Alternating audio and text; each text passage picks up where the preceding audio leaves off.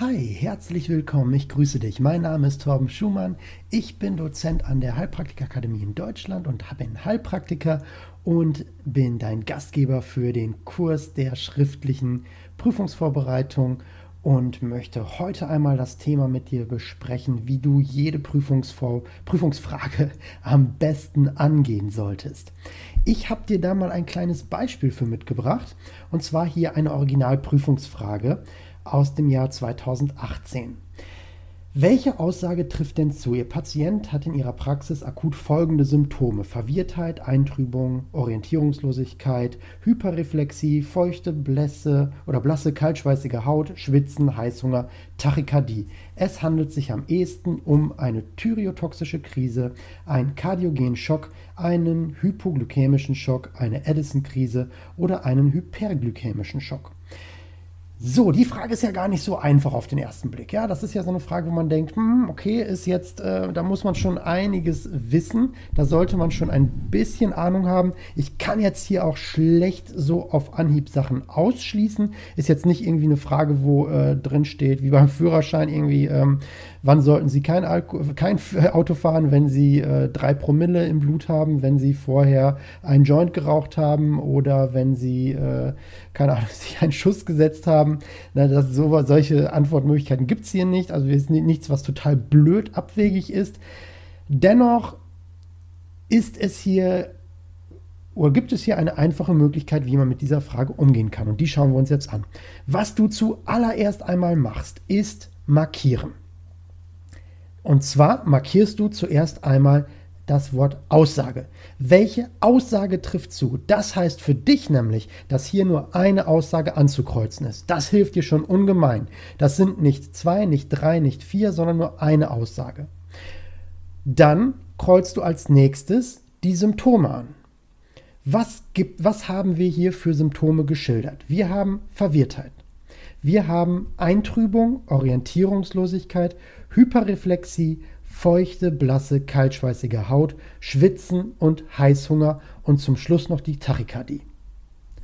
Und jetzt ist danach gefragt, um was es sich am ehesten handelt. Also das, was am wahrscheinlichsten ist. Das können ja auch manchmal mehrere Sachen sein, aber was ist hier am wahrscheinlichsten? Und da lass uns mal gucken, wie wir jetzt weiter vorgehen würden. Jetzt schauen wir uns die Fragen oder die Antwortmöglichkeiten der Reihe nach an.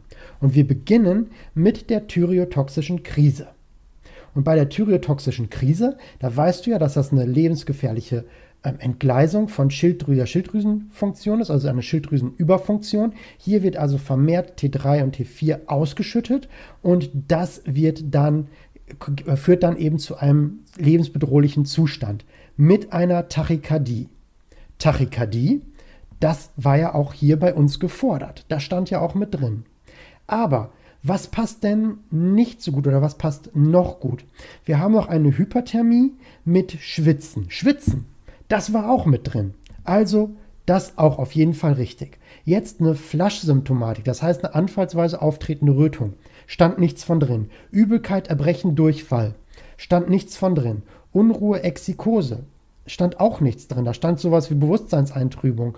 Ähm, solche Dinge standen drin. Unruhe könnte man im, im, weitesten Sinne noch dazu nehmen, aber passt nicht so richtig. Bewusstseinseintrübung bis hin zur Bewusstlosigkeit würde hier auch passen. Dennoch passt das hier nicht so richtig. Das, da fehlt einfach was. Da würde uns zum Beispiel die Flaschsymptomatik fehlen. Da würde uns Übelkeit, Erbrechen fehlen. Das gibt die Frage einfach nicht her. Und da gibt es vielleicht noch andere Dinge, die relevanter wären. Deshalb schauen wir uns das nächste an. Selbst wenn du jetzt nicht sicher bist, ob es das ist, dann machst du ein Fragezeichen dahinter, machst ein kleines Fragezeichen hinter die Antwortmöglichkeit und schaust dir das nächste an. Wie sieht es mit dem kardiogenen Schock aus? Was spricht für den kardiogenen Schock? Hypotonie? Nee, stand da nicht. Da ist nichts von, nichts von in der Frage erwähnt. Eine Blässe stand da ja, Blässe, aber das war nicht alleine. Da war Blässe, Kaltschweißigkeit, Adrenalinzeichen waren da drin. Ja, da war nicht, da war nicht einfach nur eine Blässe gesagt. Dann eine Bradykardie, nee, wir hatten eine Tachykardie. Atemnot und gestaute Halswehen wurde nichts zu erwähnt. Also ich finde, kardiogener Schock passt hier gar nicht so richtig. Also passt ein Symptom, was, was man so da reinnehmen könnte. Der Rest sehe ich überhaupt keinen Anhaltspunkt für. Das könnte man sofort rausstoßen dann. Dann haben wir den hypoglykämischen Schock. Wie sieht es denn damit aus? Der Schock durch Absinken der Blutglukosekonzentration. Also, was ist das? Hier plötzliche Bewusstlosigkeit. Hm, wurde nichts dazu gesagt, stand nichts dazu. Da stand Unruhe und Orientierungslosigkeit und sowas drin. Plötzliche Bewusstlosigkeit eher nicht. Feuchte, blasse Haut und Schwitzen. Hey, das kommt uns bekannt vor. Eine Hyperreflexie, auch das kommt uns bekannt vor, wird auch angewähnt. Und der Heißhunger wird, ähm, wurden auch angewähnt und auch erwähnt. Und Orientierungslosigkeit und Verwirrtheit haben wir auch. Hier haben wir noch die Hyperreflexie. Genau. Passt fast alles. Finde ich schon mal gut. Das würde ich mir schon mal mit einem Ausrufezeichen markieren. Das passt ziemlich gut für das, was uns hier gegeben wurde. Also, das ist nachher auch die richtige Antwort, aber in der Prüfung würde ich mir das erstmal markieren. Dann haben wir die Edison-Krise. Was war denn der Morbus Edison noch? Morbus Edison war ja der Verlust der oder eine Unterfunktion der Nebennierenrinde. Hm. Das heißt also, alle Hormone der Nebennierenrinde sind hier betroffen. Wir haben eine Dehydration, steht aber nicht erwähnt im, in der Prüfungsfrage. Wir haben Fieber. Hm auch nicht so richtig. Da war eine leicht erhöhte Temperatur, aber so richtig Fieber wurde da nicht erwähnt. Eine Hypoglykämie durch Cortison, also Cortisolmangel. So, jetzt wird es spannend. Eine Hypoglykämie. Wir haben ja auch den hypoglykämischen Schock vorher gehabt. Das heißt, grundsätzlich kann natürlich der, die Edison-Krise auch Symptome eines hypoglykämischen Schocks hervorrufen. Das würde auch passen. Aber was gefällt mir hierbei nicht? Hierbei gefällt mir nicht, dass mir viel zu viele Symptome fehlen. Das wäre, wenn, wenn es sich hier um eine Addison-Krise handeln würde, weil du ja jetzt hier in der schriftlichen Prüfung bist und keine Fragen stellen kannst, müssten sie dir hier weitere Symptome geben. Da müsste mindestens noch der Salzhunger mit drin sein. Da müsste äh, die, Dehydrata die Dehydration mit drin sein. Ja, das wären Dinge, die mit in der Frage stehen müssten. Warum der Salzhunger? Naja, durch den Aldosteronmangel natürlich hervorgerufen. Die Bewusstseinsstörung, ja, das passt auch noch so ungefähr. Aber dennoch fehlen hier einfach wichtige Symptome, die dich differentialdiagnostisch auf die Edison-Krise kommen lassen müssten. Und deshalb kann es nicht die Edison-Krise sein. Da fehlt einfach was für. Das passt nicht. Auch die Hyperreflexie passt nicht so richtig. Deshalb das auf jeden Fall falsch. Was ist denn mit dem hyperglykämischen Schock? Das ist ja beim Diabetes mellitus, das ist beim Diabetes mellitus Typ 1 vor allem, ja häufig das Problem, entwickelt sich langsam. Ja, wir haben Bewusstseinseintrübung mit Apathie, bis hin zur Apathie. Ja, haben wir auch mit drin. Gesteigertes Durstgefühl wird uns nicht gegeben, wissen wir nicht.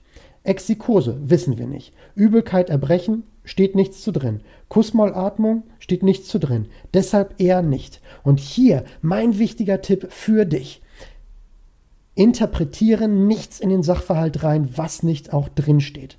Da steht nichts dazu drin. Und jetzt interpretieren nicht auch bei der Edison-Krise nicht mit rein. Ja, aber könnte ja auch eine Edison-Krise sein, weil dann hätten wir ja noch, das wäre wär ja auch möglich, könnte ja auch eine Hypoglykämie verursachen. Aber da fehlt einfach was zu. Das steht nicht drin.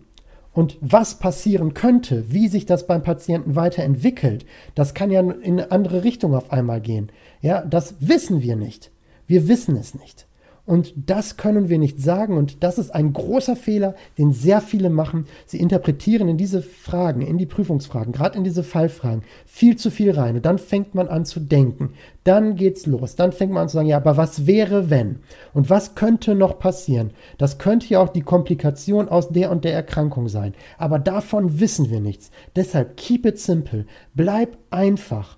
Lass es wirklich auf einem einfachen Niveau. Schau dir die Symptome an, was du gegeben bekommen hast und vergleiche sie differentialdiagnostisch mit den Antwortmöglichkeiten, die da sind. Und dann geht es darum, was passt am ehesten und nicht, was könnte auch noch sein ähm, in 3% der Fälle.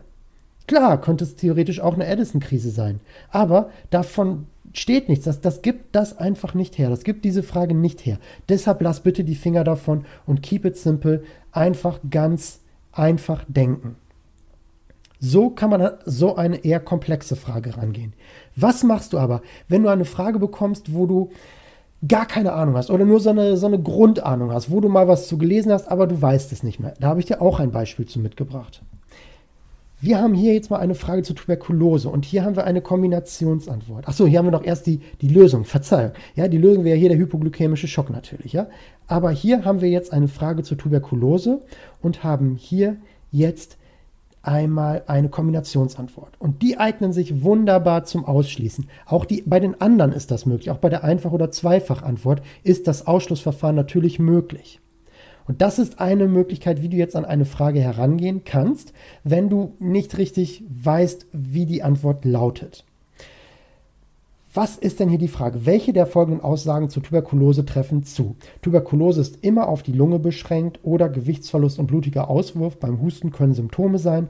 Bei früherer ausgeheilter Tuberkulose ist eine erneute Infektion unmöglich oder bei Erkrankung an Tuberkulose gilt ein Behandlungsverbot oder Tröpfcheninfektion ist ein möglicher Übertragungsweg. So, gehen wir mal davon aus, du weißt nicht genau, wie das mit der Tuberkulose war. Du hast das mal gelernt, klar, in der Schule hast du das mal durchgenommen, aber Tuberkulose, du hast es dir vor der Prüfung nicht mehr genau angeguckt und weißt jetzt nicht mehr, wie es geht.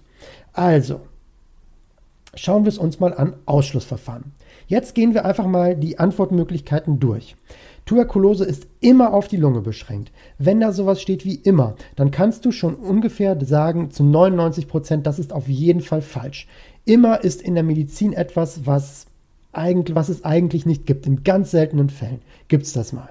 Ja, das gibt's in, es gibt zum Beispiel eine Prüfungsfrage, eine ähm, Hepatitis A kann niemals chronifizieren. Das wäre jetzt ein Punkt, wo man sagen könnte, ja, eine, eine, eine Hepatitis A kann nicht chronifizieren, ist immer eine Akutform der Hepatitis. Hier wäre niemals in Ordnung. Aber bei dieser Frage hier immer auf die Lunge beschränkt, hm, nee, das kann man sich, selbst wenn du keine Ahnung hast, kann man sich das ungefähr denken. Das heißt, hier haben wir schon Antwortmöglichkeit A weg und Antwortmöglichkeit E weg, denn die geben beide Antwortmöglichkeit 1 oder Antwort Nummer 1 in ihrer Auswahl an. Wie geht's weiter? Gewichtsverlust und blutiger Auswurf beim Husten können Symptome sein. Gewichtsverlust, keine Ahnung. Ich weiß nichts über die, über die Tuberkulose, weiß nur ganz bisschen. Aber blutiger Auswurf, ja, ja, das war doch. Da gibt es auch einen Film. Die husten dann immer und dann gucken die ins Taschentuch und dann ist das blutig. Das habe ich schon mal gehört. Also, ähm, ja, das, das glaube ich, das wird wohl richtig sein. Ja, ob es jetzt ge der Gewichtsverlust ist, weiß ich nicht. Aber blutiger Auswurf auf jeden Fall, das merke ich mir schon mal. Kann ich also jetzt nicht auf Anhieb ausschließen müssen wir ja auch gar nicht, denn Antwortmöglichkeit 2 wird ja in allen ge genannt, also ist Antwortmöglichkeit 2 auf jeden Fall richtig hier. Dann, bei früher ausgeheilter Tuberkulose ist eine erneute Infektion unmöglich. Keine Ahnung, weiß ich nicht.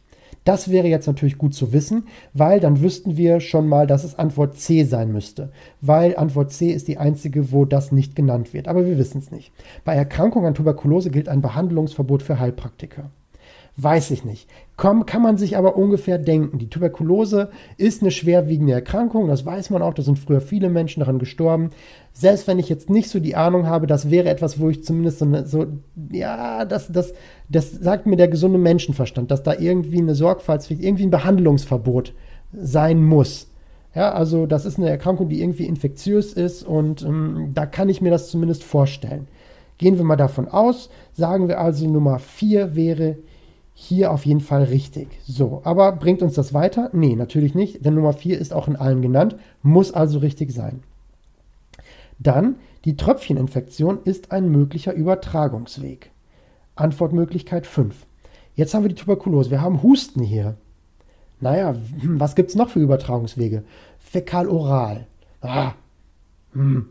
Ja, klar, gibt, noch, gibt natürlich noch eine Darmtuberkulose oder sowas, kann man sich bestimmt vorstellen, über Schmierinfektion. Pff, aber eher komisch über Blut, dass es über eine Bluttransfusion dafür, dass es dass so viele Leute daran gestorben sind, dass es so infektiös ist. Tröpfcheninfektion passt schon irgendwie. Ne? Gerade mit Husten kann man sich das irgendwie vorstellen. Das heißt, Antwort 5, gehen wir jetzt mal davon aus, ja, glaube ich, ist auch richtig. Also kann man hier schon mal äh, Antwortmöglichkeit B rauskicken. So, jetzt haben sich deine Chancen hier. Diese Antwort, selbst wenn du sie, diese Frage, selbst wenn du sie nur minimal weißt, wenn du nur so Grundwissen Tuberkulose hast, hier haben sich deine Chancen jetzt auf 50% verbessert im Vergleich zu vorher 20%. Das heißt, du hast jetzt eine 50-50 Chance, hier diese Antwort richtig zu oder diese Frage richtig zu beantworten. Und das Einzige, was die beiden unterscheidet, ist Antwortmöglichkeit 3. Bei früher ausgeheilter Tuberkulose ist eine erneute Infektion unmöglich. Unmöglich ist auch immer so ein Signalwort für mich, wo ich sage so, hm, ja, finde ich schon unmöglich, ähm, ist schwer.